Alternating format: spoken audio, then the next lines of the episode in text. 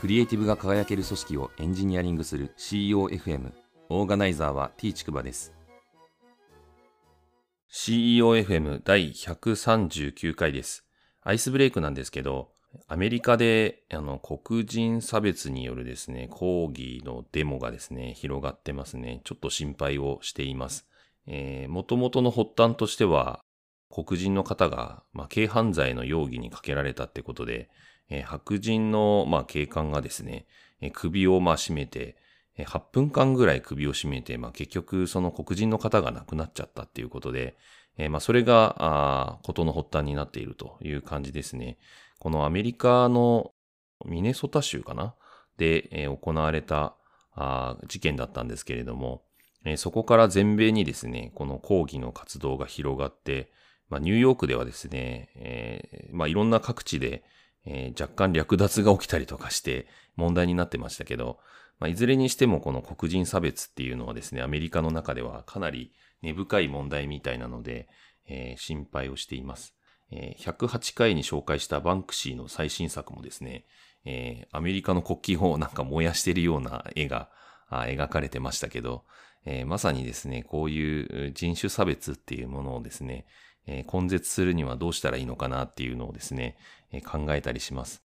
日本だとですね、そもそもこのコロナがまだ収束してない中で、えー、抗議のためにデモするっていうことがですね、ちょっと多分感覚的にはピンとこないという感じだとは思うんですけれども、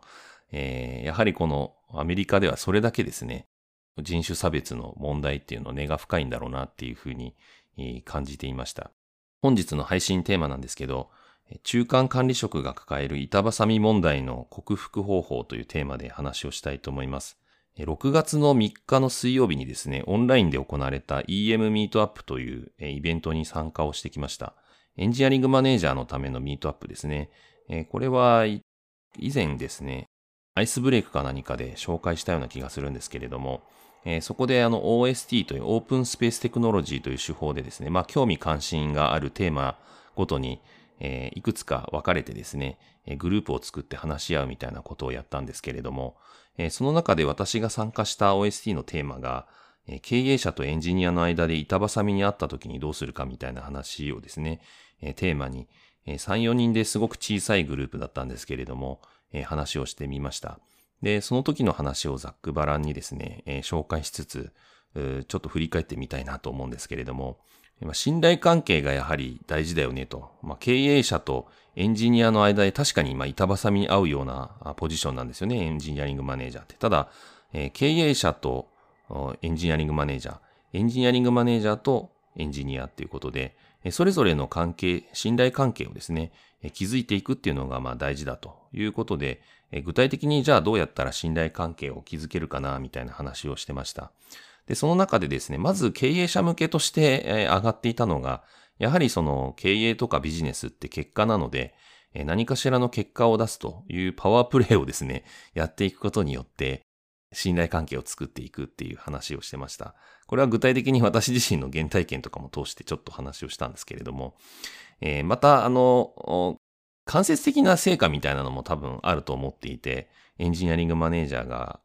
出せるものとしてはですね。なのでそういったものの説明責任を果たすみたいな側面もあるんじゃないかなっていうふうに思います。まあ、例えば、エンジニアがですね、離職率が非常に高かったんだけれども、えー、自分がエンジニアリングマネージャーをやることによって、えー、エンジニアの離職率が下げられたみたいな話も、まあ、間接的な成果といえば成果ですし、えー、エンジニアの数をですね、ちゃんと確保しなきゃいけないっていうことが経営課題になっていれば、あそれはかなりクリティカルな問題として捉えられるんじゃないかなと思うので、えー、まあ、直接的にビジネスとしてこういう結果が出たっていうふうに言えなくてもですね、えー、何かしらその中間的なというか間接的な成果っていうものもですね、えー、説明責任を果たすことによって、え信頼関係を作ることが可能なんじゃないかっていう話をしてました。エンジニア向けとしてはですね、やはりあの、まあ、エンジニア向けに関してはあんまりそんなにこう深く話ができてなかったような気もするんですけど、私自身が感じるのはですね、まずエンジニアのちゃんと話を聞くっていうことですね。もうちょっと言うと、どういうことに困ってんのかとか、そういったことを引き出していくようなあ問いを立てるっていうことだと思うんですけれども、そんな感じで話をしていけば大体エンジニアとですね、信頼関係を築けるんじゃないかなっていうふうに思っています。で、あと、これは逆説的な話なのかもしれないんですけれども、まあ、経営者向けのですね、その結果を出すみたいなマインドセットが強すぎると、これをエンジニアを押し付けるとですね、エンジニアって結構嫌がる部分があるので、結果を出さないと何も言えないみたいな論理じゃない部分みたいなところもですね、えー、ちゃんと踏まえながらですね、エンジニアと信頼関係を作っていく必要があるんじゃないかなっていうふうに思いました。で、えっ、ー、と、板挟み問題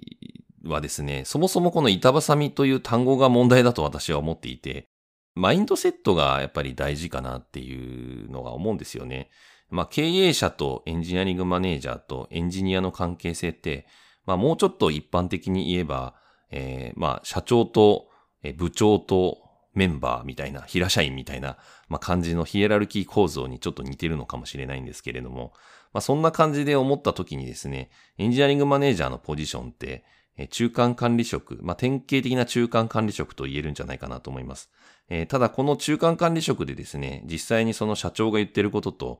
平社員から言われていることで板挟みに合うみたいな風に思ってしまうマインドセットだと良くないと思うんですよね。えー、要は、社長も自分の苦労を分かってくれない。社員のメンバーもですね、えー、部長はこうだ、ああだって言って注文をつけてくるみたいな。僕は誰にも理解されないんだ、みたいなマインドセットになってですね。これ私はあの悲劇のヒーローマインドセットみたいな感じで呼んでるんですけど、えこういうですね、思考回路に陥ってしまう人は、そもそも多分そのポジションって向いてないと思うので、えー、やめた方がいいんじゃないかなっていうふうに個人的には思っています。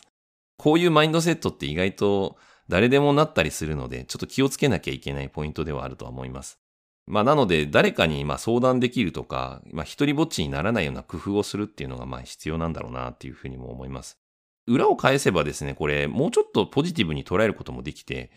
経営者ともエンジニアとも分かり合える貴重な立ち位置なんですよね。私はこれをあの翻訳者っていうふうに呼んでるんですけど、要するにまあ経営者が使う経営の言葉とエンジニアが使うそのクリエイティブな言葉ってやはりちょっとその毛色が違う言葉なので相入れない部分とかもやっぱりあったりするんですよね。で、ただそれをですね、両方理解できているっていうことで、それぞれの分かりやすい言葉に変換して話すっていう意味で言うと、エンジニアリングマネージャーとか、まあ、いわゆる中間管理職と言われている人たちが、あ求められている役割と言えるんじゃないかなと思うので、まあ、これを端的に言えば翻訳者というふうに言えるんじゃないかなと思っています。なので、この辺はですね、一人ぼっちだっていうふうに捉えるっていうよりも、貴重な立ち位置なんだっていうふうに捉えた方が多分いいんですよね。なので、えー、先ほどの問題に帰るんですけど、板挟みっていうふうに捉えるってことはすでにですね、どこかその苦痛だというふうに思ってしまっているマインドセットが現れた単語なので、えー、そうではなくてですね、えー、架け橋になるんだと。えー、架け橋というふうに捉えた方がですね、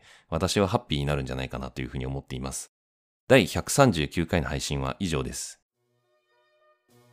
ご意見ご感想などあれば、Twitter アカウント t ちくばまで、ハッシュタグは CEOFM です。